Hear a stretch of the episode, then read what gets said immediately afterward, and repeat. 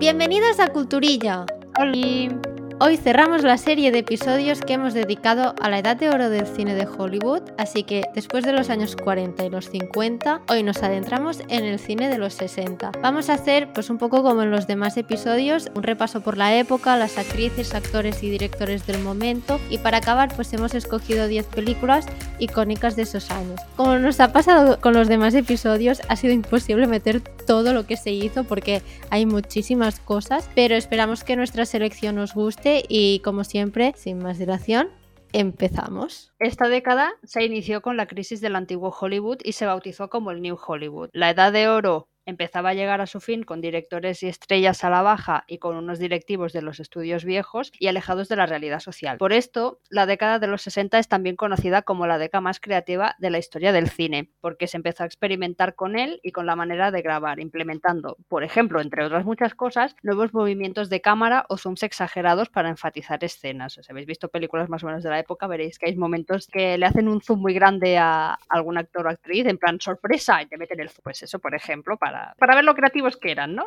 Y te asustas un poco, ¿no? Exacto, ¿qué pasa? ¿Por qué le estoy viendo la cara a este señor así? Bueno, pues eso es lo que empezaron a hacer. Entonces, Estados Unidos supo recoger las esencias de los movimientos artísticos que provenían de Europa y les dio una oportunidad a toda una serie de nuevos cineastas que pertenecían a la primera generación de estudiantes universitarios de cine. O sea, eran gente que más adelante se convertiría en directores de cine que estudiaron para eso. O sea, no, era gente que, no había estudiado ni nada, sino era gente que hizo una carrera para ser director o cineasta. Entonces, los años 60 en el cine también estuvieron sujetos a una revolución, como la música y el resto de las artes. El pop se infiltró en la gran pantalla, como ya os contamos en el episodio del cine de los años 50, y lo que es el viejo Hollywood, que es lo que se conoce como el clásico, dio sus últimos coletazos antes de que una nueva generación tomara por asalto la meca del cine que se inspiró en la nueva ola francesa y el cine underground de gente tan dispar como por ejemplo John Cassavetes o Roger Corman. Los aires de cambio también llegaron a los grandes maestros internacionales que fueron rompiendo todas las reglas conocidas con algunas de sus obras más libres y arriesgadas.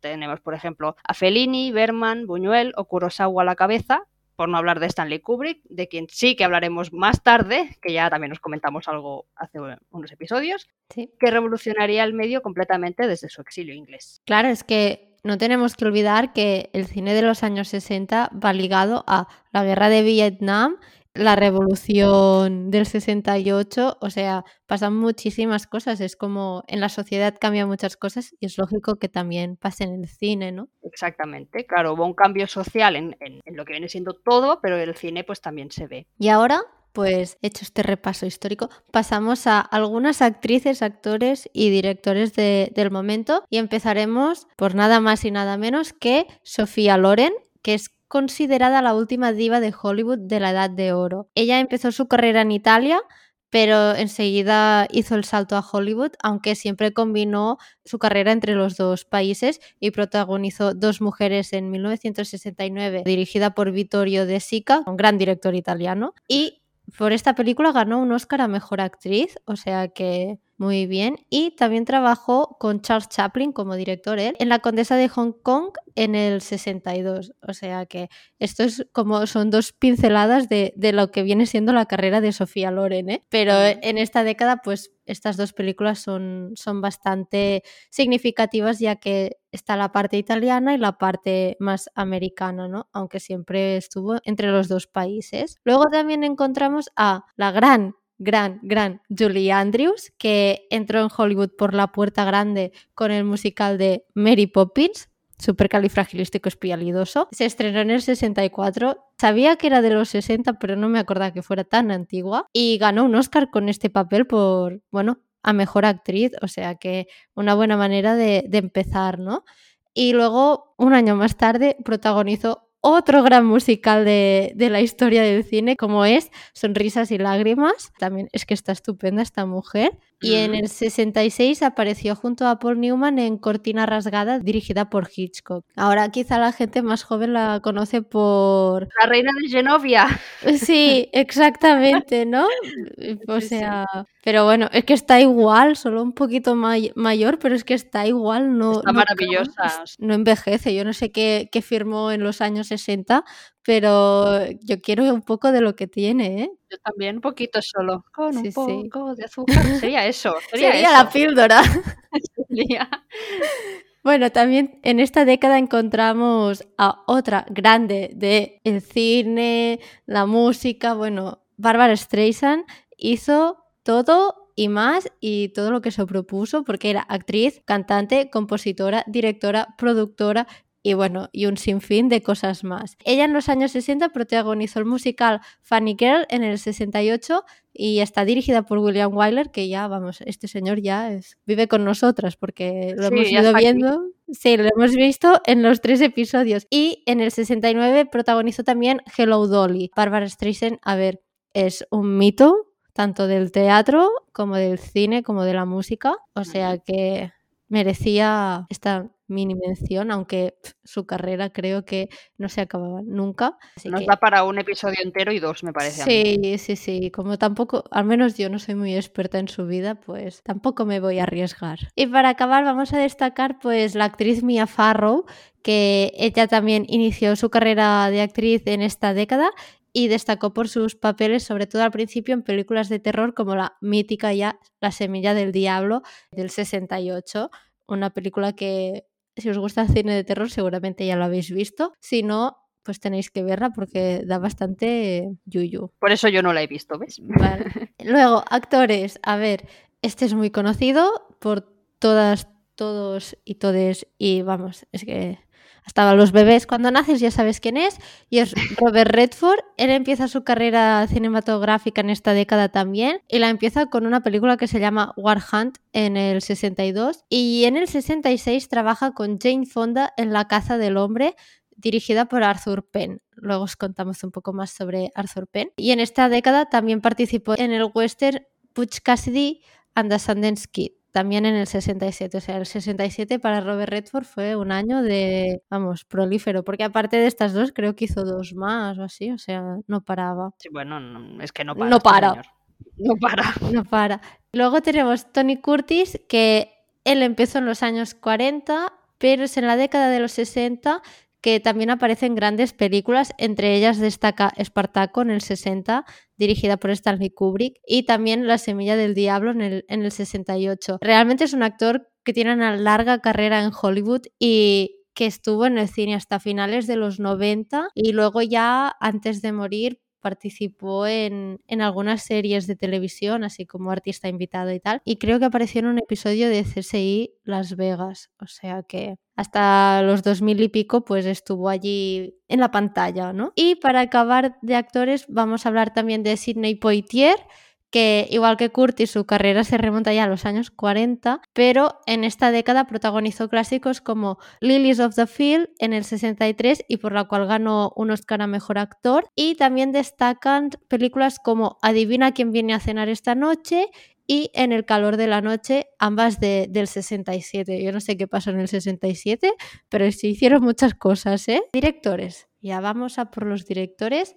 Arthur Penn, que os he mencionado antes. Él formó parte de esta nueva generación de directores de Hollywood, recogió las influencias del cine europeo, sobre todo de la Nouvelle Vague francesa, y rompió con las convenciones del cine americano. Entre sus películas de esta década destaca El milagro de Anna Sullivan, que es del 62, o Bonnie and Clyde, que es del 67. Bonnie and Clyde yo no la he visto, pero antes se lo comentaba Romina. El milagro de Anna Sullivan es una película preciosa. Cuenta la historia de la escritora Helen Keller, que es sorda, muda y ciega. Aprendió, bueno, y te explican un poco cómo fue su infancia y cómo aprendió a comunicarse a través del lenguaje de los signos. Y es una película preciosa y, os la recomiendo. No está en nuestra selección, pero ya os lo he colado. Os recomendamos una más. Sí, exacto. Y es, es muy bonita, la verdad es que a mí me gustó mucho. Luego tenemos a otro director que es Mike Nichols, que es director de cine, teatro y televisión. Creo que ya en esta década se mezcla todo un poco. Mm. Y a mediados y finales de los 60 es cuando hizo el salto al cine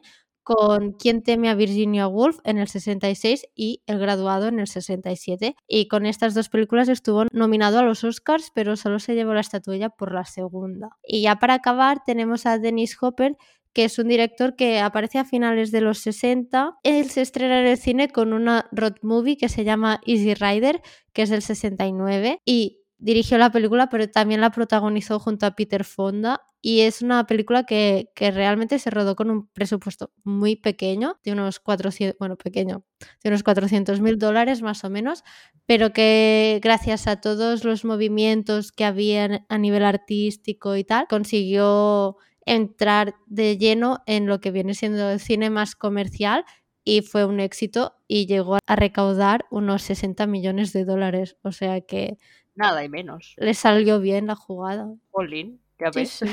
Inviertes poquito y te llevas aquí, apa.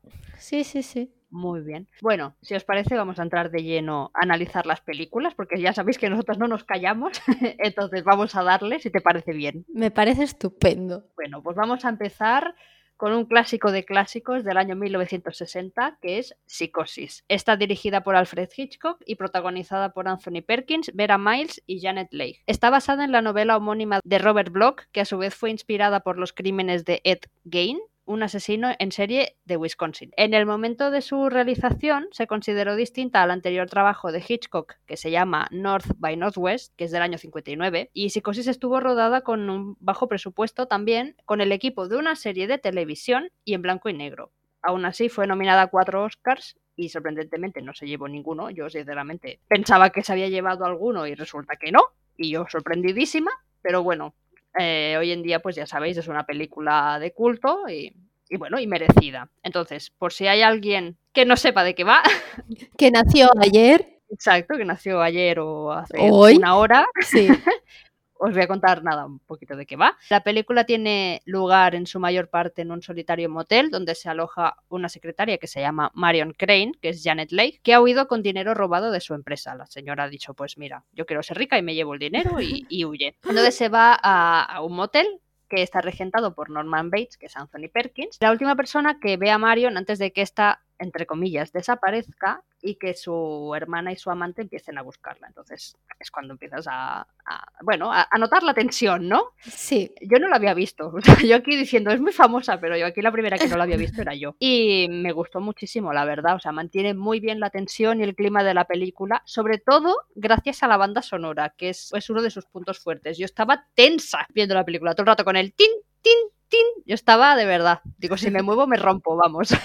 Os voy a hacer el spoiler, yo lo siento. Imagino que ya, que ya sabréis cuál es el spoiler final, pero os lo voy a hacer. Me asusté muchísimo, muchísimo, en la escena en la que la madre mata al detective, la madre entre comillas, ¿eh? mata al detective porque no me esperaba que saliera de la habitación corriendo como sale la mujer, bueno, la mujer, que no es la mujer, que es, eh, es Norman Bates, disfrazado de su madre, ¿no? Sí. Toma el spoiler. Toda la peli te piensas que la asesina es la madre. No, es él vestido de su madre. Wow. Me gustó el final. Mira, me gustó muchísimo la escena final. El momento que Norman Bates sonríe, que es, que, justo antes de los créditos, que en su cabeza la que habla es su madre porque tiene desorden de personalidad múltiple, me pareció brillante ese final. Y además me gustó mucho que explicaran la enfermedad de Norman para que así el espectador pudiera entenderlo mejor y sobre todo porque entiendo que a principios de los 60 el trastorno de personalidad múltiple no era algo tan conocido entre la gente de a pie. Y claro, puedes decir, ostras, está loco. Bueno, tiene un problema tiene un problema mental. ¿Que es un asesino? También. Me refiero que tiene un motivo, tiene una causa, ¿sabes? No, hay algo en su cabeza que no está bien. El chico tiene un trauma, que no lo estoy defendiendo, que no hay que matar a nadie. Pero me gustó mucho, me, me gustó la banda, es que la banda sonora me gustó, me puso muy de los nervios. En la película no se hace larga, te mantiene así en tensión y el sustito te lo da en algún momento te da, siempre dicen, ah, es una película de terror. Bueno, sí, pero ahora, claro, queda un poco mmm, un coja, en, exacto, en lo que a películas de terror se refiere, pero el susto te lo llevas, en algún momento te vas a asustar, te lo digo yo. Yo la vi hace muchos, muchos años y no me acuerdo muy bien, la verdad, así que ahora voy a tirar un poco de, de mi memoria de pescado, pero a mí lo que me gusta de Hitchcock ya en general es que son películas que no dan miedo por ser violentas, porque ahora la mayoría de películas son películas de miedo violentas, en plan en que hay mucha sangre y tal. Es una película psicológica el, hecho de estar en tensión constante es horrible. No sé cuánto dura, ¿qué dura? ¿Una hora y media? ¿Dos? Sí, no llega a dos horas. Estás ahí dos horas con el cuerpo que luego tienes que ir al fisio porque estás, estás tensa. Es, O sea, es genial. me, sorprende que no se llevara ningún Oscar, la verdad. Vergüenza a la academia Shame on you.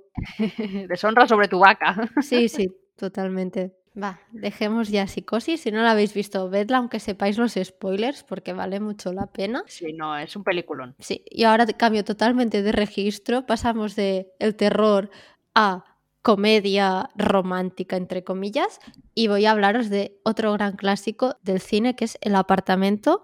También es de 1960. En este año pues hemos hecho trampas, no, no será imposible decidirnos por una de las dos y hemos incluido ambas porque nos ha dado la gana, así de claro. Porque podemos. Sí, exacto, al final es nuestro podcast, así que nadie nos manda. Bueno, es una película escrita y dirigida por Billy Wilder, bueno, escrita entre Billy Wilder y otro guionista y está protagonizada por Shirley MacLaine, Jack Lemmon y Fred McMurray. En la película ganó cinco Oscars, entre ellos a Mejor Película, Mejor Director y Mejor Guión. Ni Shirley MacLaine ni Jack Lemmon se llevaron el Oscar, pero estuvieron nominados, pero sí que ganaron un Globo de Oro cada uno por su actuación en esta película. Realmente es una de esas películas que desde su estreno se ha considerado una obra divertida y fresca y diferente de lo que se hacía hasta entonces, ¿no? 60 bueno, 60 no, 61 años después ya, sigue siendo una de las mejores películas del cine. Y no lo digo yo, lo dicen todas las estadísticas. Sí.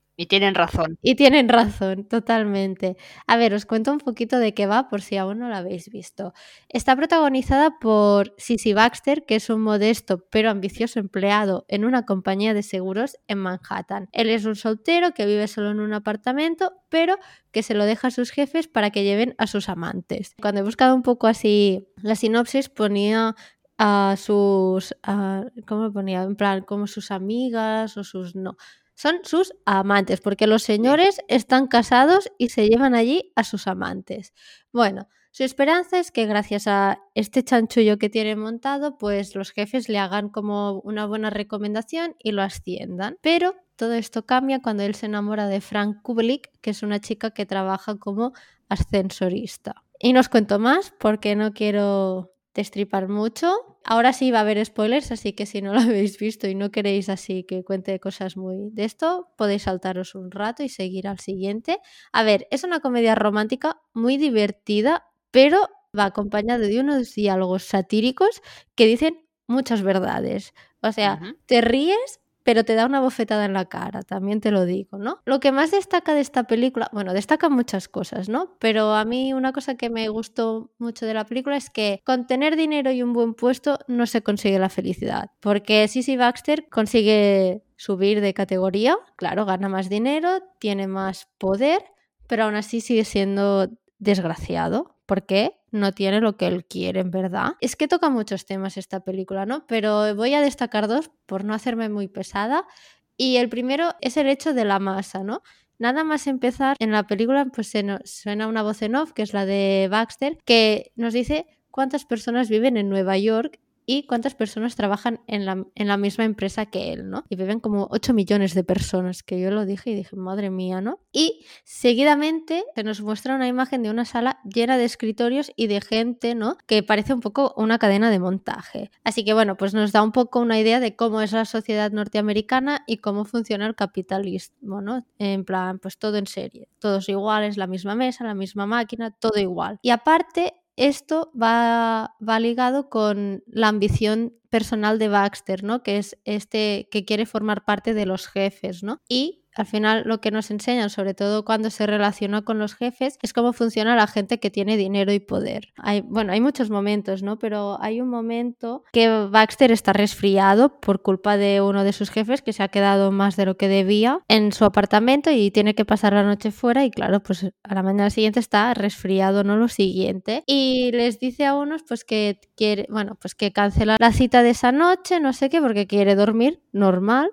y tal. Y está en la cama y lo llama otro de sus jefes que por favor que ha conocido a una chica en un bar y que lo deje y que tal y que cual.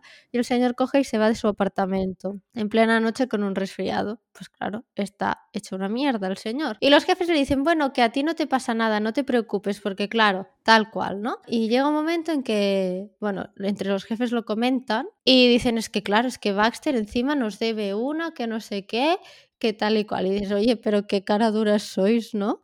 Y esto, pues hay varios momentos en que la película te lo suelta, ¿sabes? Ahí en plan, ellos le están haciendo un favor a Baxter cuando el que acaba enfermo pobre es él, ¿no? Porque él ellos hagan pues, sus travesuras. Y es un tema pues muy interesante. Otro tema que mm, quiero también mencionar es el que rodea al personaje de Fran, la chica, y ella parece que no se entera de nada. Es más, hay en algún momento que la tratan como si fuera tonta y que realmente no se enterara de nada, pero no es así. Ella mantiene una relación con un hombre casado, con uno de los jefes, y en un momento determinado ella dice, y os leo, siempre pasa lo mismo, la mujer y los hijos se van al campo y el jefe tiene un lío con su secretaria, la de la manicura o la chica del ascensor. Al llegar septiembre se acabó lo que se daba, los niños vuelven a la escuela, el jefe vuelve con su esposa y la chica y con esta lucidez y amargura, pues se te rompen todos los mitos amorosos, ¿no? La verdad es que, bueno, este tipo de comedias ya no se hacen y me parece muy mal porque siempre nos lo acaban pintando como que todo es maravilloso, ¿no? Es que ahora me viene a la cabeza 50 sombras de Grey, ¿no?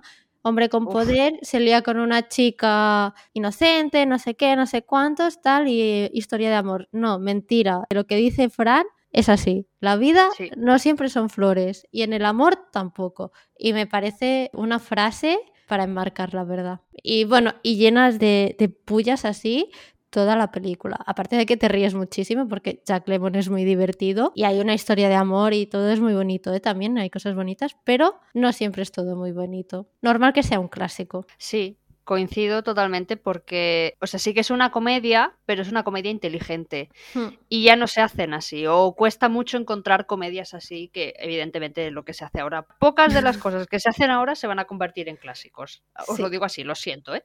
Pero es que el apartamento es maravillosa la película, o sea, Jack Lemmon está brutal, Shirley MacLaine también, y además que le tengo mucho cariño a esta película porque recuerdo que la, nos la pusieron en la uni. Sí. Y recuerdo que nos la dejaron a medias y me gustó tanto que la tuve que volver a ver y verla entera. y hay una escena que es una chorrada, pero siempre que pienso en el apartamento pienso en ella y es el momento en el que Jack Lemon está colando los espaguetis con una raqueta porque no tiene colador. es una gilipollez, ¿eh? perdón, pero es, esa escena la amo con todo mi corazón porque es, la, la asocio mucho con la película, con ese tipo de comedia, ¿no? Sí, es que combina un poco todo, ¿no? La comedia inteligente, el humor inteligente en plan de que lo que te he dicho, dice las verdades con risa, sea con humor para que no sea tan duro escuchar lo que estás escuchando, pero tiene mm. momentos de comedia absurda, ¿no? Y, y es una combinación perfecta. Exactamente, exactamente. es como, como con faldas ya, a lo loco, que es también, te ríes, pero también te dice verdades. Entonces, a mí eso es, eso es lo que aprecio de estas comedias. Sí, la verdad es sí, y es una pena que ya no se hagan. Y lo que cuando se intenta hacer algo así, siempre queda algo como raro, ¿no? Sí, algo muy estúpido, ¿no? Sí, no sé, es raro. Pero bueno, y seguimos con otra comedia romántica, entre comillas, que es Desayuno con Diamantes, otro clásico. Esta es del 61 y está dirigida por Blake Edwards y protagonizada por Audrey Hepburn y George La película es una adaptación de, la novela de Truman Capote y la verdad es que os voy a contar la sinopsis y os voy a explicar lo que me ha parecido a mí esta maravilla de película. Paul Barjack se traslada a su nuevo apartamento de Nueva York y allí conoce a su vecina Holly. Holly Glee, qué difícil también, ¿eh? eh que es una... que joven que quiere casarse con, un hombre rico, esa es su máxima ambición. Pero poco a poco pues surge una amistad que se convierte en amor al principio por parte de él y luego ya es más mutuo. Y hasta aquí voy a leer. Es una comedia romántica, también os digo, por decirlo de alguna manera, pero igual que el apartamento, es una comedia ácida y llena de momentos muy agridulces. Audrey Hepburn está maravillosa en cada segundo de la película y transmite esa soledad y la nostalgia que rodean al personaje de Holly. Por desgracia, yo no he leído la obra de Capote y por lo tanto no puedo juzgar si es una adaptación correcta o no, pero como película yo creo que refleja la perfección la sociedad americana, sobre todo el hecho de la clase social, porque ella realmente vive en un apartamento muy pequeñito y que no tiene ni un, o sea, que ella no trabaja, ella su sustento es relacionarse con gente de clase bien para que le paguen las cosas, ¿no? O sea, ya os lo he dicho, su ambición es casarse con un hombre rico, pero también hay mucha crítica a lo que viene siendo la búsqueda de la felicidad, principalmente a través del el dinero y la comodidad que, que da el dinero, ¿no?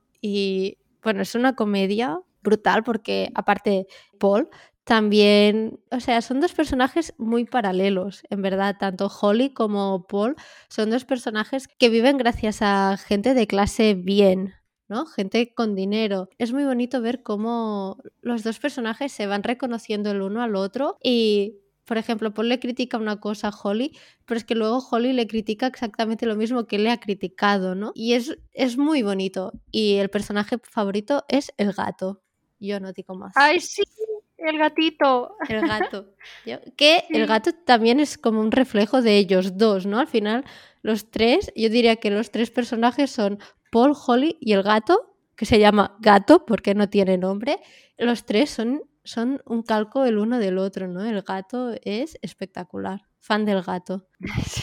Spoiler del final, ¿eh? Si no lo habéis visto, no, no escuchéis. La escena esa que lo echa del taxi, que está lloviendo, y sale ahí el, gato y yo dije, pero qué pena. Y digo, ve a buscar al gato, ve a buscar al gato. O sea, precioso. O sea, me encantó, me encantó y aparte me sentí muy identificada cuando se besan con el gato en, en el medio porque a mí me pasa lo mismo con mi gato, siempre está en el medio. Y dije, soy yo, soy yo, yo soy Audrey Hepburn.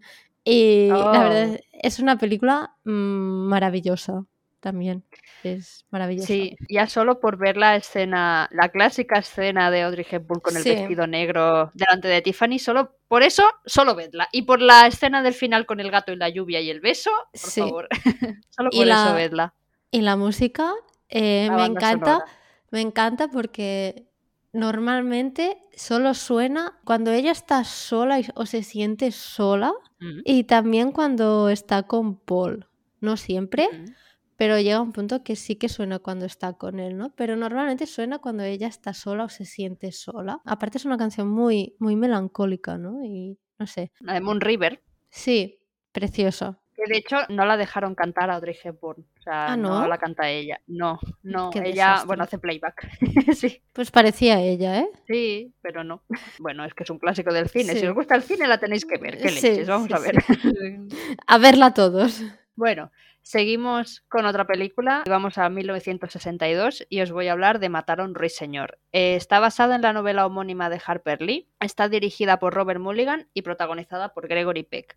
En 1995 la película fue considerada eh, cultural, histórica y estéticamente significativa. Quedaos con eso porque luego os voy a hablar de más pelis que, que, también fueron consideradas esto por la Biblioteca del Congreso de Estados Unidos. O sea, hemos visto joyas en esta ocasión entonces, bueno. Y en el 2017 no, 2017 no. En 2007, el American Film Institute la incluyó en el puesto número 25 en la lista de las 100 mejores películas estadounidenses de los últimos 100 años. O sea, nada y menos.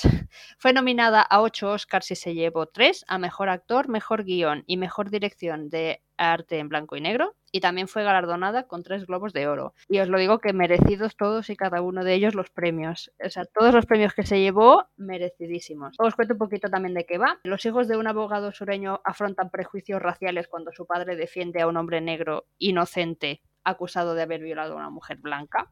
Eso es lo que pone la sinopsis, pero luego la película esconde muchas más cosas, muchos detalles maravillosos y preciosos que por favor vedla. Vedla, por favor.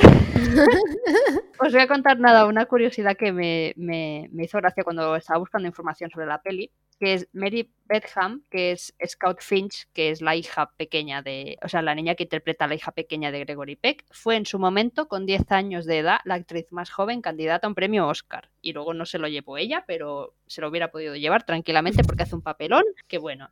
Entonces, os cuento, a mí la película me encantó. La película es maravillosa, las actuaciones son una delicia, sobre todo la de Gregory Peck y los niños que interpretan a sus hijos. Al principio se cuenta el conflicto de la supuesta violación del hombre negro a la chica blanca de forma más o menos secundaria y con un toque inocente, pero porque el espectador lo conoce a través del punto de vista de los niños. Claro, la película empieza con unos niños jugando en, el, en su jardín tan tranquilamente. Entonces tú vas escuchando que el padre, que es abogado, le piden ayuda para que defienda a un hombre negro que ha sido acusado de tal. Pero claro, tú estás pendiente de los niños, tú no estás pendiente de lo que pasa, entonces tú conoces el conflicto a través de ello. Y no es hasta que asistimos al juicio que entendemos la magnitud del asunto, de, de lo mal que estaba la cosa en los años 30, porque la película está ambientada en el año 32. Y bueno, tú ves cómo sientes cómo era el racismo que se respiraba en, en, el sur de Estados Unidos en esa época, ¿no? Entonces, el papel de Gregory Peck como Atticus Finch es sublime. Mira que le he visto buenos papeles a este hombre, pero yo creo que el de, el de Atticus Finch es el mejor. Es un abogado que no pierde los nervios y que sabe mantener la calma en todo momento, es justo y lucha de manera limpia por hacer justicia a pesar de que esta no llega. Os he hecho un mini spoiler así en silencio. y admito que incluso la peli llegó a asustarme en algunas escenas, más que psicosis, pero simplemente porque no me esperaba que tiene unos sobresaltos. La banda sonora de repente te sube el volumen y es como, hostia, ¿qué pasa? Y hay momentos de tensión. Entonces a mí me gusta porque se habla de, de racismo, ¿no? De cómo la gente trata a otra por ser entre comillas diferente, de cómo una sociedad se junta para odiar a pues eso, a personas diferentes o que consideraban peores por no ser blancos, ¿sabes? A mí esto me, me, parece una joya escondida, no escondida, culpa mía por no haberla visto antes, porque el, el libro lo conozco y, pero es un peliculón que de verdad que me da mucha pena no haberla visto antes. O sea, no, no sabía que había una película así en el Hollywood clásico y de verdad que me arrepiento de no haberla visto antes. Es maravillosa. Las actuaciones, los planos, cómo se cuenta la historia. Dura dos horas, pero no se hace larga. Estás enganchada a la pantalla. No sé, de verdad, es una joya. Por favor, vedla porque os va a gustar muchísimo. Y además que yo creo que mm, ahora trata un tema como muy actual. Es algo que dices, hostia, pasó hace casi 100 años. Bueno, sí, pero no hemos mejorado mucho. Jo, pues yo la quiero ver ahora. pues ya sabes, deberes, deberes para ti también. Deberes, jope.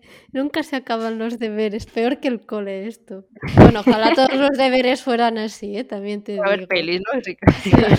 Bueno, yo ahora voy a, voy a hablar de, de una peli de acción. O sea, en este episodio creo que hemos escogido películas muy diferentes unas de otras. Al menos lo hemos Sí. intentado. Y vamos a hablar de Desde Rusia con Amor de 1963. Está dirigida por Terence Young y protagonizada por Sean Connery. Y es considerada una de las mejores películas de James Bond. Y además forma parte de la saga que, bueno, creo que este año se estrena otra película de James Bond. O sea que será la saga Madre más larga del mundo mundial, ¿no? A ver, el personaje interpretado por Connery está basado en las novelas del británico Ian Lancaster Fleming más o menos todo el mundo sabe que el personaje de James Bond es originalmente un personaje literario. Ya creo que se han inventado las historias porque él tampoco escribió tantas, ¿no? Pero bueno, esta película nos cuenta pues cómo los servicios secretos británicos reciben un mensaje de, de Tatiana, que es una secretaria de la embajada soviética en Istambul. Ella les propone entregarles un decodificador secreto que se llama Lector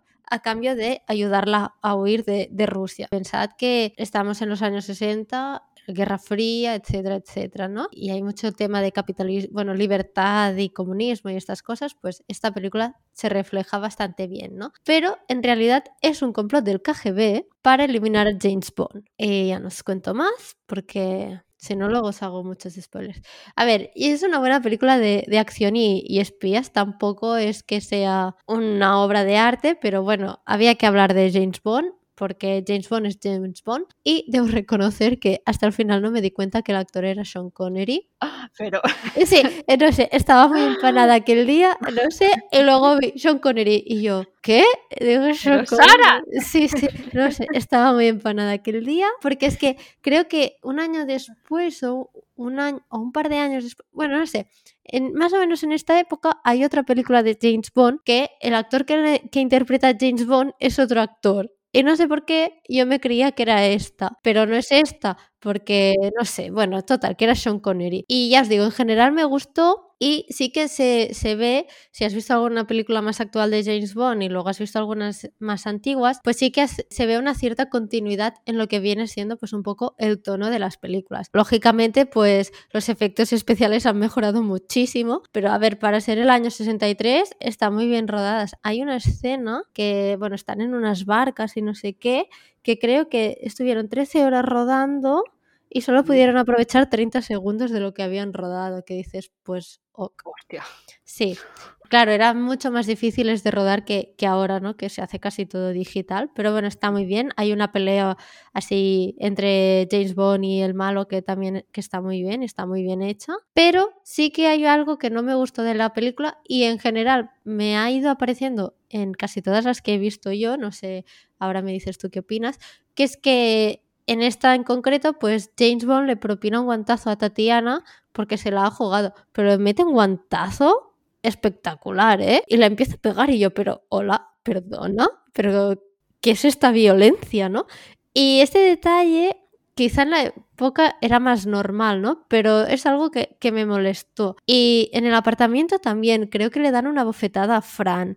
Eh, en el bueno, el feo y el malo también le dan una, pero unas bofetadas a una chica. Y yo digo, pero a ver, pero que es esta violencia. Y en el doctor Cibago también una, una cosa. Y, y por esta parte, pues me pareció bastante mal. Y Ahora creo que es en esta película. También en algún momento alguien le da un cachete en el culo a Tatiana y yo, pero bueno, ¿pero qué se han creído estas personas? No, muy mal, muy mal, canceladas, canceladísimas. Y bueno, en este sentido sí que se ve vieja la película, ¿no? Pero claro, me dolió porque luego vi que era Sean Connery y yo dije, no, ¿por qué? Yo tengo la imagen de Sean Connery, el padre de Indiana Jones, y es un señor entrañable y, y, veo a Sean Connery y veo el nombre de la rosa y luego veo esto que le da un bofetón a la chica y digo, no, no. Y... James Bond mal. James Bond mal, en este sentido mal. Un buen espía, regulín, ¿eh? porque también se la cuelan que da gusto. Pero bueno. Pero no, no, es una película de acción que está, que está muy bien, la verdad. O sea que... Pero sí, sí, unas bofetadas, estaba flipando. Creo que es algo de cuando ves cine antiguo, ahora que estamos viendo tanto nosotras, a mí es algo que me molesta mucho. Sí.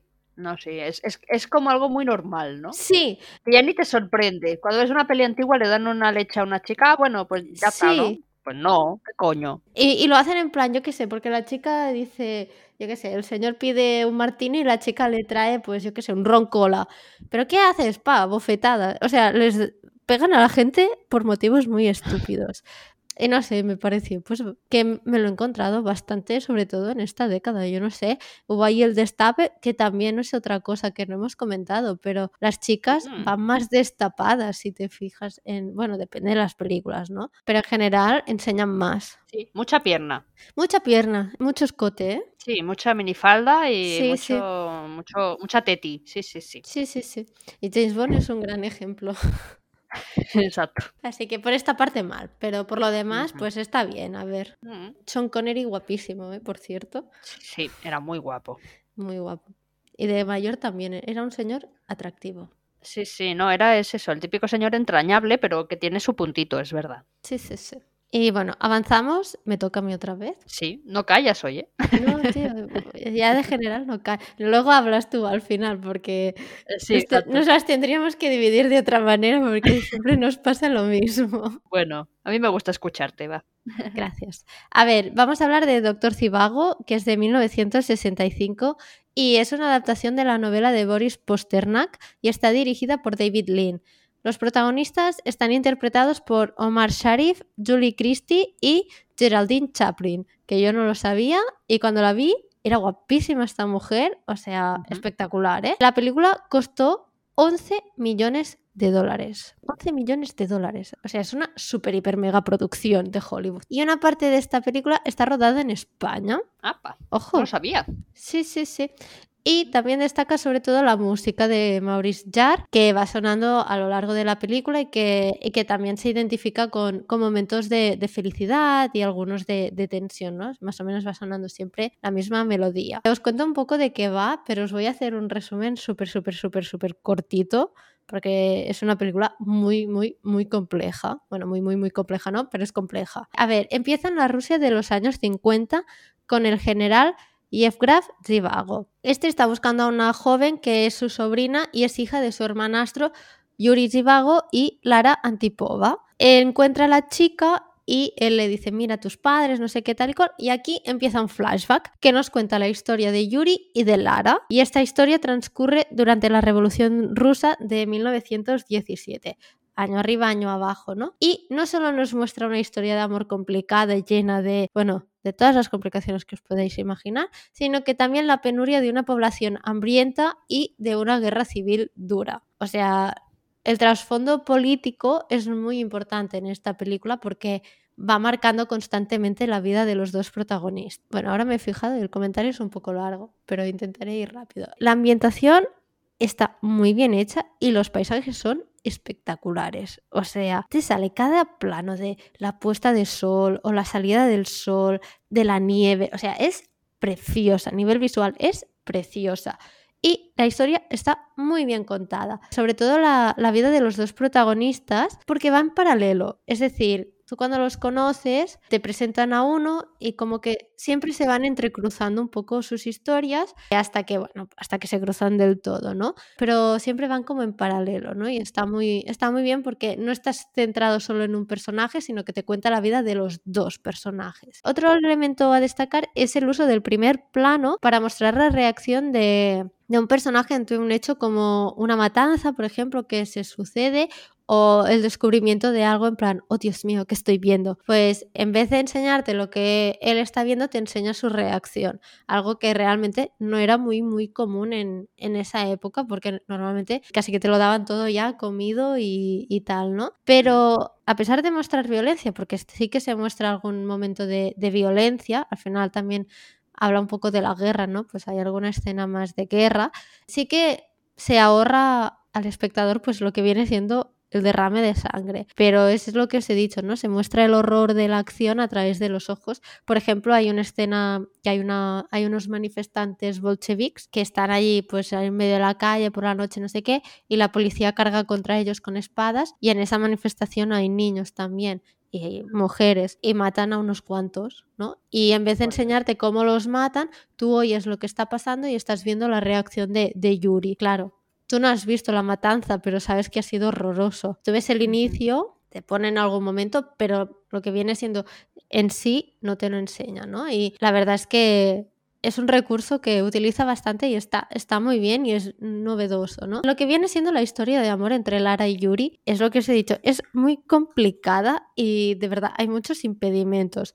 Yuri está casado con Tonya, que es Geraldine Chaplin. Ella es una mujer de alta cuna y con la que se ha criado después de que la madre de Yuri muriera, ¿no? Y, bueno, pues como que están predestinados a estar juntos, más o menos estos dos, ¿no? Y por su parte, Lara se casa con, con un profesor que es afín a la revolución y que se acaba listando al ejército voluntariamente y bueno, acaba siendo allí. Y con este personaje hay un plot twist que yo me he quedado muerta, te lo juro, ¿eh? Hay algunos plot twists que te quedas en plan, ¿qué? Estoy O sea que por esta parte está muy bien también. Pero es lo que os digo, los dos están casados, pero coinciden en, la, en, un momento de la guerra, ellos dos coinciden y aquí surge como el amor, ¿no? Aunque sus vidas ya se han ido entrecruzando y a partir de aquí pues todo son complicaciones y bueno, hay momentos de felicidad y tal. Es un poco como la vida misma, ¿no? A mí en general me ha gustado mucho. Y creo que es una película que vale mucho la pena. Eso sí, prepararos porque dura tres horas largas. En fin, es muy larga, pero sí, la puedes ver en dos días. La película yo la he cogido de la biblioteca en DVD y venía en dos partes. Tenía un DVD parte 1, DVD parte 2 y cuando lo he visto me he quedado en plan muerta. Digo, ¿qué? Pero bueno, a pesar de la duración, realmente la, lo que viene siendo la, la política y la historia de la Revolución Rusa, o sea, se mezcla muy bien con lo que viene siendo la historia entre Yuri y Lara, ¿no? Eso sí, sin caer en, en el romanticismo de amor durante una guerra, ¿sabes? O sea, esa parte más cursi realmente no, no, no hay, ¿no? No cae en este cliché. Es una película muy realista y que muestra pues las dificultades de la sociedad rusa en esa época. No sé hasta qué punto. En principio está basada en una novela de un autor ruso, por lo tanto, más o menos debe ser bastante verídico. Y es novedoso también, creo, el uso del flashback como punto de partida. O sea, es por el flashback que nos cuentan toda esta historia. Lo único malo que tengo que decir de, la película es que Yuri es un adúltero y engaña a Tonya con Lara. Y a mí en un determinado momento me da como rabia y me molesta porque o sea, el personaje de Lara me ha costado mucho empatizar con ella, por ejemplo. No sé por qué, pero me ha costado mucho empatizar con ella y quizá por eso me ha molestado esto. Pero, y siempre hay un pero, a pesar de, este hecho que, que, podría usarse para enfrentar a las dos mujeres, no pasa. Al contrario, en las pocas interacciones que hay entre Tonia y Lara, se muestran un gran respeto y admiración la una por la otra. Es en plan, hay un momento en que Yuri se ha ido y no sabe nada de Tonio y cuando vuelve pues va a casa de Lara y Lara le dice, vino tu mujer, es una gran mujer, es muy buena persona y no sé qué y no sé cuántos. Y hay un momento en que Tonia también le dice, ¿quién es esta chica? Creo que tiene que ser una gran persona, no sé qué. O sea que por esta parte, bien, no utilizaron el hecho de el hombre para que compitieran dos mujeres. Así que por esta parte, muy bien. Pues muy, bien, claro que sí. Sí, sí, ya os digo, ah, yo la recomiendo, pero paciencia, porque es muy larga y vedla en dos días o vedla ah, por la tarde. Por la noche no es una película de noche porque te quedas dormido seguro. Mucho te tiene que gustar, ¿no? Para, para no, no, clapar. Sí, sí, sí, tal cual, tal cual. Es que son tres horas. La... creo que no llega a tres horas y media, pero tres horas quince no te las quita nadie, ¿eh? Madre mía. Sí, sí. Pero bueno. bueno. si os gusta, la veis y ya está. Sí, sí. Y ahora y, esta ya es mi última película, voy a hablar de El bueno, el feo y el malo, que es del 66. Está dirigida por Sergio Leone y protagonizada por Clint Eastwood, que es el bueno, Lee Van Cleef, que es el malo, y Eli Wallach, que es el feo. Es la tercera película de la trilogía del dólar y que o sea, esta trilogía la ha dirigido pues Sergio Leone. Y también es considerada como una de las películas más importantes del spaghetti western, que es un subgénero europeo del western. Y un detalle curioso también es que una parte de la película se grabó en Almería, en el desierto de Tabernas, y allí se construyó un pueblo desde cero solo para la producción. Ya ves, fíjate. Sí, España en los años 60 era, vamos. Mm. El lugar donde grabar, donde grabar westerns, claro. Sí, sí, totalmente. A ver, os cuento un poco de qué va. Está ambientada en la guerra de secesión, que siempre me cuesta secesión. Y por un lado, el bueno y el feo, diré bueno, feo y malo, porque es que si tengo que decir el nombre de los personajes, yo no me aclaro. Por lo tanto, el bueno y el feo están aliados para conseguir dinero, ¿no? El feo se deja atrapar por el bueno, este cobra la recompensa y cuando están a punto de colgar al feo, pues él lo salva y luego se reparten los beneficios. En una de estas operaciones, el bueno se va, y rompe pues esta asociación con el feo y lo deja tirado en medio del desierto y dice, bueno, a 20 kilómetros tienes el pueblo, a ver si llegas. Por otro lado, tenemos el malo que está buscando a un hombre que ha escondido 200 mil dólares. Bueno, y esta es la historia del malo. Volvemos al feo y el bueno. Al cabo de un tiempo, el feo encuentra al bueno y se quiere vengar porque lo ha abandonado. Así pues, los dos hombres se cruzan en el desierto y cuando el bueno está a punto de... O sea, ellos quieren cruzar el desierto, es decir, el feo le dice, venga, te vas a cruzar un desierto que son 120 y pico kilómetros, sin agua, sin gorro, sin nada. Y mientras él va a caballo con un tal y cual, ¿no? Y cuando están cruzando el desierto y el bueno está a punto de morir, llega un carro del ejército del sur lleno de soldados muertos, menos un hombre que es el que ha escondido el dinero que busca al malo.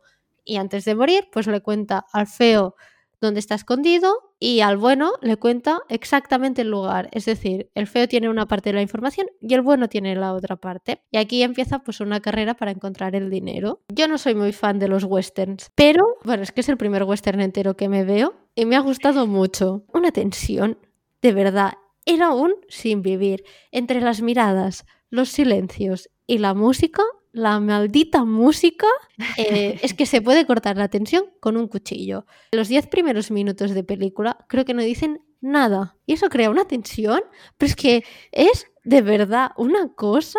Tú los ves que están allí van pasando cosas, pero es que nadie dice nada y solo se oye la música y yo, pero que alguien diga algo, por favor. Bueno, es una combinación de, tensión y aventuras, porque también hay un poco de aventuras por, por el desierto y yo creo que esta, esta combinación la hace entretenida a pesar de durar unas dos horas y media, o sea, también es una película larga, pero no se me hizo muy, muy, muy pesada.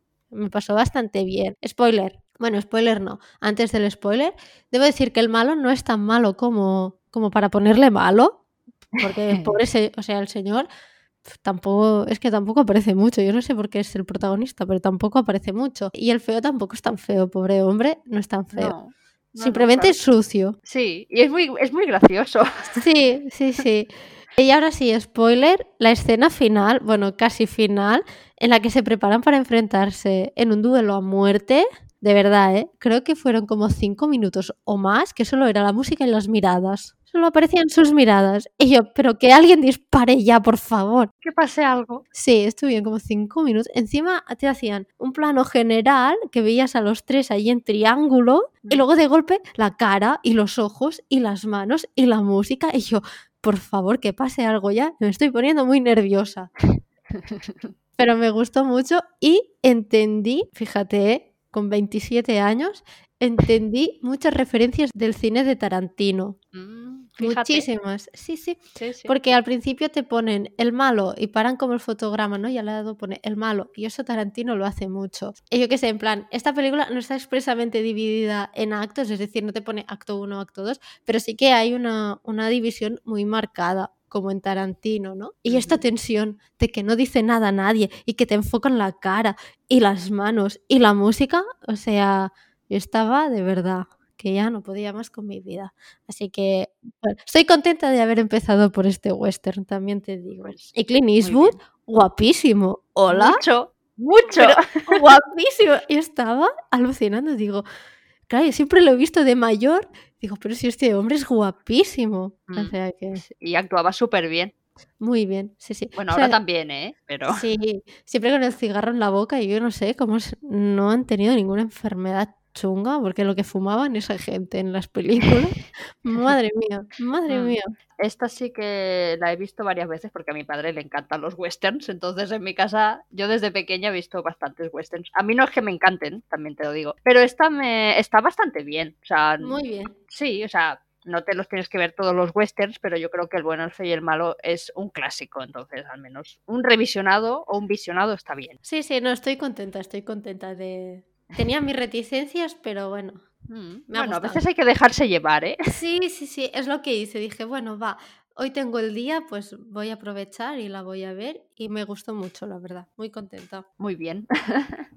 bueno, ahora Sara va a descansar, ahora me vais a escuchar a mí. Me voy a beber agua. Sí, sí. Vamos a seguir con El Graduado. Es una película del año 1967. Está dirigida por Mike Nichols y protagonizada por Dustin Hoffman, Anne Bancroft y Catherine Ross. Está basada en la novela homónima de Charles Webb. Casi todas las películas están basadas en novelas. No sé qué pasa. Aquí dijeron, bueno, vamos a, beber de novelas y, sí, bueno, no tenía muy bien. ideas. sí. La película fue de nuevo considerada cultural, histórica y estéticamente significativa por la Biblioteca del Congreso de Estados Unidos, con lo que he dicho con Madaron Ruiz Señor. Estuvo nominada a siete Oscars, pero solo se llevó uno, el de mejor director, pero estuvo nominada a siete Globos de Oro y se llevó cinco, o sea que muy bien. La sinopsis nos cuenta la historia de Benjamin, que es un chico que termina la universidad y vuelve a casa de sus padres durante las vacaciones. Allí no puede evitar sentirse atraído por la señora Robinson, que es una bella mujer de mediana edad, que es amiga de sus padres, y empiezan una relación sexual. Ay, ay, ay. Uy, uy, uy. Entonces es lo típico, ¿no? La mujer mayor, mayor una mujer madura con el chico joven. Es una película no muy larga, pero que tiene cambios significativos en el protagonista que me gustaría destacar algunos que me parecieron así importantes. Por ejemplo, al principio, Benjamin es un chico muy apocado y muy nervioso, parece que tiene ansiedad, eh, no nos lo dicen explícitamente, pero lo parece. Pasa que tampoco sabemos por qué. Entonces, al final de la película pierde todo el miedo cuando se va a buscar a Elaine, que Elaine es la hija de la señora Robinson, de la que se enamora. O sea, la señora Robinson le atrae, pero él se enamora de su hija. Que dices, muy bien. Ay, ay. Toma, Dramón. Luego, al principio, por ejemplo, Benjamin no fuma. Él mismo se lo dice a la señora Robinson, pero a medida que avanza en su relación con ella, empieza a fumar. Como que se suelta. Dice, pues, pues venga, pues ahora fumo porque quiero. De perdidos al río, ¿no? Ya la estamos cagando, pues la cagamos bien. Claro. Luego una cosa que no me, no me convenció, o sea, me pareció como muy pesado, es que es bastante insistente con el tema de casarse con Elaine al final. Porque él al final lo deja con la señora Robinson y empieza una relación con Elaine a pesar de que la señora Robinson no quiere porque está celosa. Elaine se va a la universidad porque acaba el verano y él la va a buscar a la universidad y la sigue constantemente. Ella está en la biblioteca y él detrás. Ella está jugando a no sé qué y él detrás. Ella se va a una cita y él detrás. Y todo el rato diciéndole, pero cásate conmigo mañana, pero firmamos los papeles y nos casamos mañana. Yo, chico, para. Pesado. No es no. Que no es que no, exacto. O sea, no es que la chica le diga que no, pero tampoco le dice que sí. Entonces, es como, para. Luego, el final me pareció muy precipitado. Os voy a hacer el spoiler de final, lo siento. Elaine se va a casar con otro, porque está un poco. Bueno, sus padres la obligan a casarse con otro chico, y entonces Benjamin llega a la iglesia donde ella se está casando, grita su nombre en plan: ¡Elaine! ¡Elaine! es que tengo la escena en la cabeza, ¿vale? es como el de, el de un tranvía. Perdón, ¿eh? el de un tranvía llamado Deseo. ¡Estela! Igual. lo mismo, igual. Total, grita su nombre, se pelean con la familia, se van corriendo, se suben a un autobús y se acaba la película. Y yo, uy, yo, ¿qué ha pasado? Yo, ¿qué? Hay una escena muy graciosa que yo sé que no pretende ser graciosa, pero a mí me hizo gracia, que es cuando Benjamin entra en la iglesia, coge una cruz gigante y empieza a pegar a la gente con la cruz. O sea, sí, es, que yo sé que no pretende hacer risa, pero yo me reí mucho. Me hizo, no sé, me pareció muy absurdo. Es que es absurdo. Sí, es que claro, es que como que omiten mucha información en la película, entonces a mí esto es lo que, lo que no me gustó, pero en general la peli me gustó. Hubo una cosa que también me pareció rara, es que en ningún momento sabemos si los padres de Benjamin se enteran del rollo con la señora Robinson, ¿sabes? Quiero decir, se supone que son amigos y nunca se enteran de que su hijo está viéndose con la amiga. Bueno, entonces es eso. A mí lo que, lo que yo le veo a la película es que falta información. No sabemos si Ben tiene ansiedad, no sabemos... Hay muchas cosas que no nos cuentan, ¿vale? Pero la película está muy bien, la verdad, me gustó bastante y debo decir que lo que más me gustó fue la banda sonora, que es de Simon Garfunkel, es maravillosa. Y una cosa que también me gustó mucho fueron los movimientos de cámara y los zooms, justo lo que os comentaba antes. Hay un momento, os voy a hacer otro mini spoiler. La primera vez que la señora Robinson se le insinúa, él está en la habitación de, de la hija de Elaine. Y ella, entra la señora Robinson desnuda y cierra la puerta. Pues el momento en el que él gira la cabeza para verla, lo ves desde, diferentes perspectivas, ¿no? En plan, gira la cabeza como cuatro veces, porque tú lo ves desde diferentes ángulos. Y esa escena me gustó tanto que la repetí como cinco veces. me pareció súper original, no sé, no es algo que me venga de nueva, pero no sé, me, pareció muy, muy interesante esa, esa, escena. Y nada, la peli me gustó, pero es eso. Me faltaron como detalles por conocer, que tampoco me voy a morir si no los conozco. Pero hubieran estado bien, ¿no? Sí, o sea, hay cosas que yo digo, vale, no sé, ¿me la vas a contar? No, no te lo cuentan. Pero está muy bien, es cortita, entonces eh, está bien, verla, que está guay.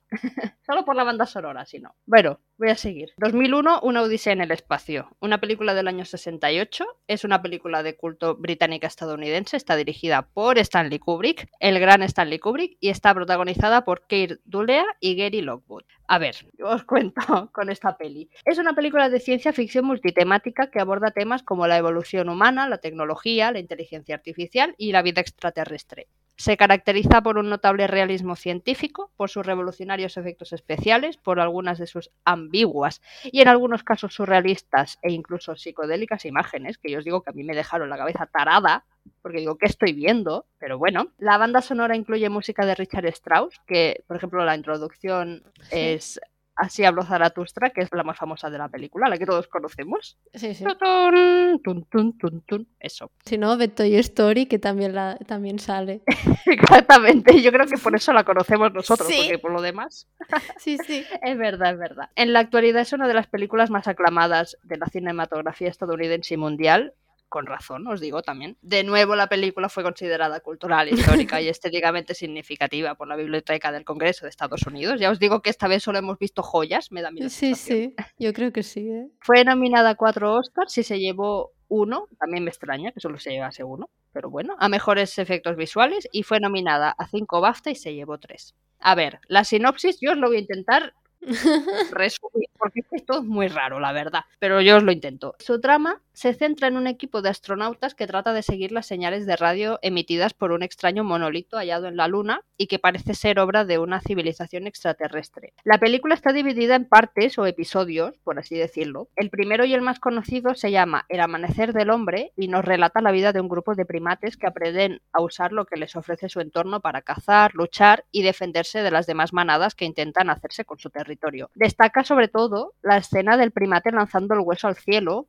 en la que se produce una elipsis temporal en la narración y el hueso que asciende pasa a convertirse en un satélite espacial que surca el espacio entre la Tierra y la Luna en el año 99. La peli contiene cuatro partes diferenciadas. Yo os cuento esta porque es creo que es la más icónica y la que más o menos todos asociamos. A ver, no es mi tipo de película, no la volvería a ver, sinceramente. Es la que menos me ha gustado de las que he visto, pero entiendo que con los años se haya convertido en una película de culto por cómo está rodada, por los efectos especiales, por lo que cuenta y cómo lo cuenta, porque es súper interesante, sobre todo la escena esta del hueso me gustó muchísimo, me pareció súper original para la época, claro. Entiendo que no, no habían visto, no se solían hacer cosas así en, en los años 60 en el cine. Entonces, Entonces, a mí personalmente no me mató la película, no la voy a volver a ver, lo siento, yo sé que a la gente que le gusta el cine es un clásico, ta, ta, ta, pero para mí no, no es mi estilo de peli. A mí me gustó, yo la vi también hace tiempo y a mí me gustó sorprendentemente porque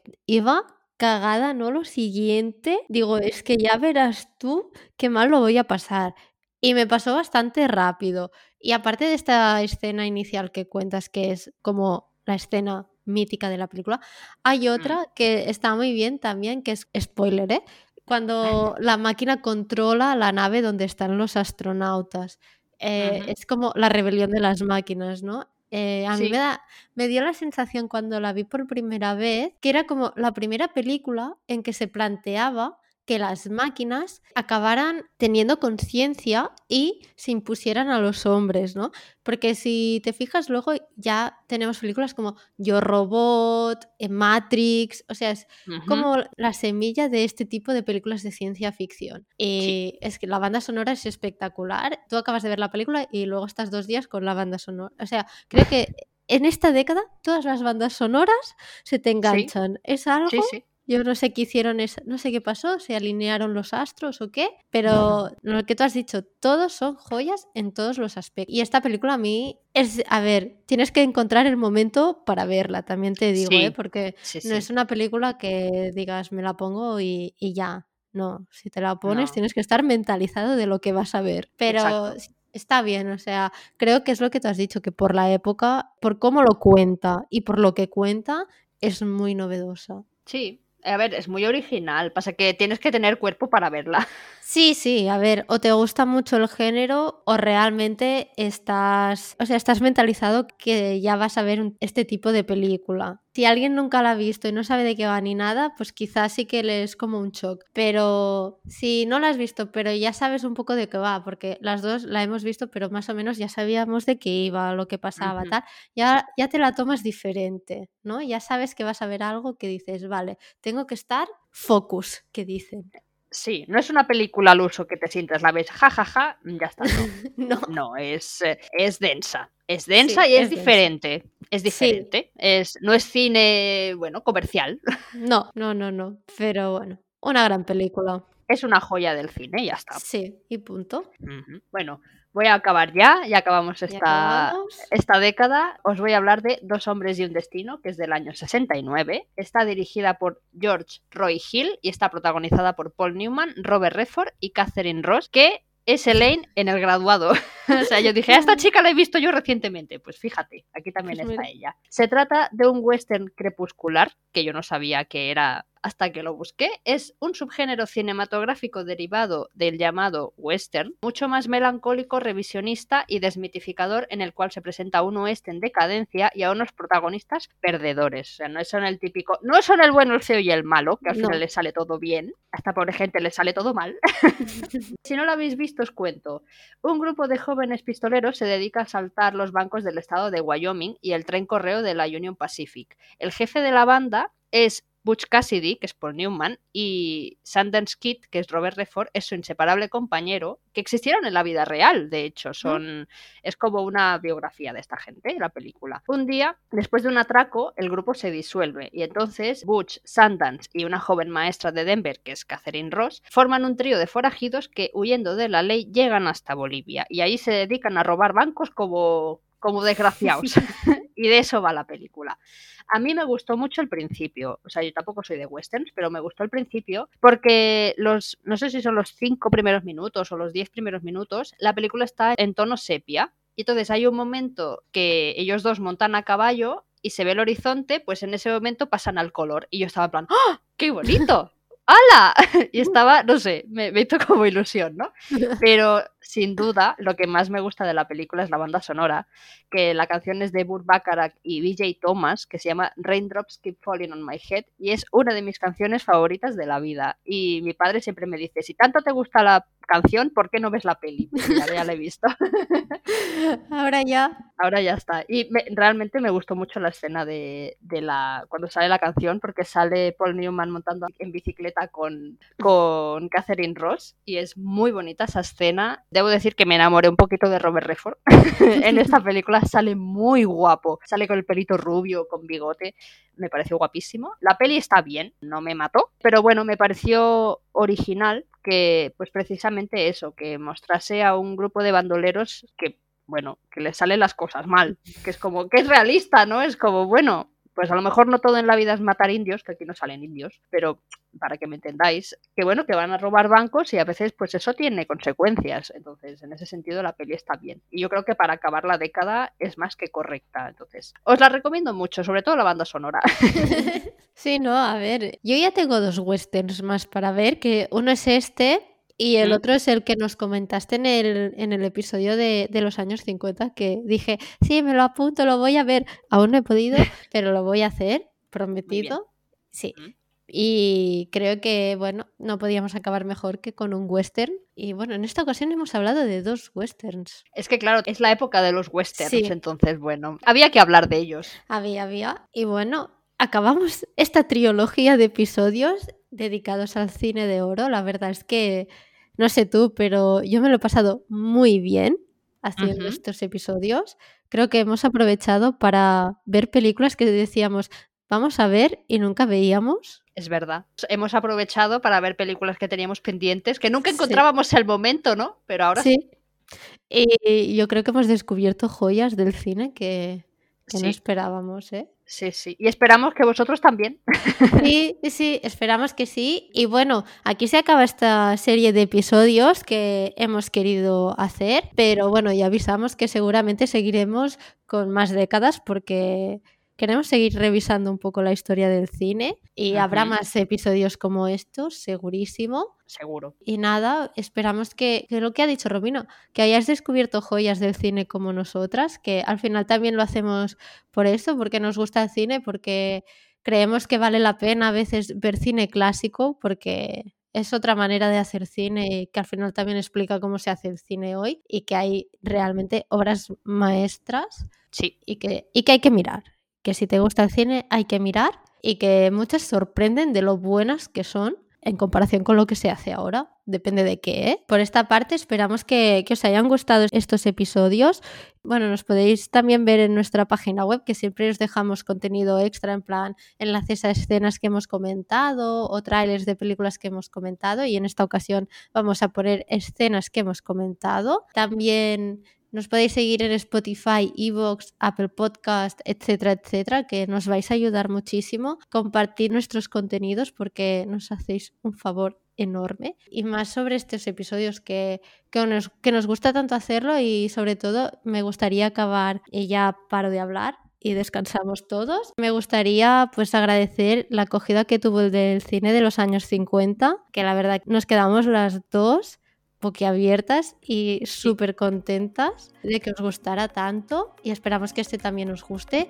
Y seguramente ya os avanzamos. Dentro de poco vamos a acabar la segunda temporada. Entre la segunda y la tercera temporada intentaremos también poneros pues todas estas películas que hemos visto ordenadas pues en Instagram y así para que les podáis echar el ojo. Y nada, y eso, que encantadas de haber hecho esta trilogía, la verdad, que empezamos diciendo, venga, va, lo intentamos. Y nos sentimos muy abrumadas al principio, pero creo que nos ha salido algo muy, muy guay, muy chulo y vamos a seguir haciendo este tipo de episodios, pero con el cine de los 70, de los 80, de los 90, de los 2000. Y de lo que venga, lo que, haga lo falta. que venga, lo que haga falta. Así que eso, muchas gracias por el apoyo en este tipo de episodios. Y ya me callo, ahora sí, nos escuchamos en el siguiente episodio. Adiós. Chao.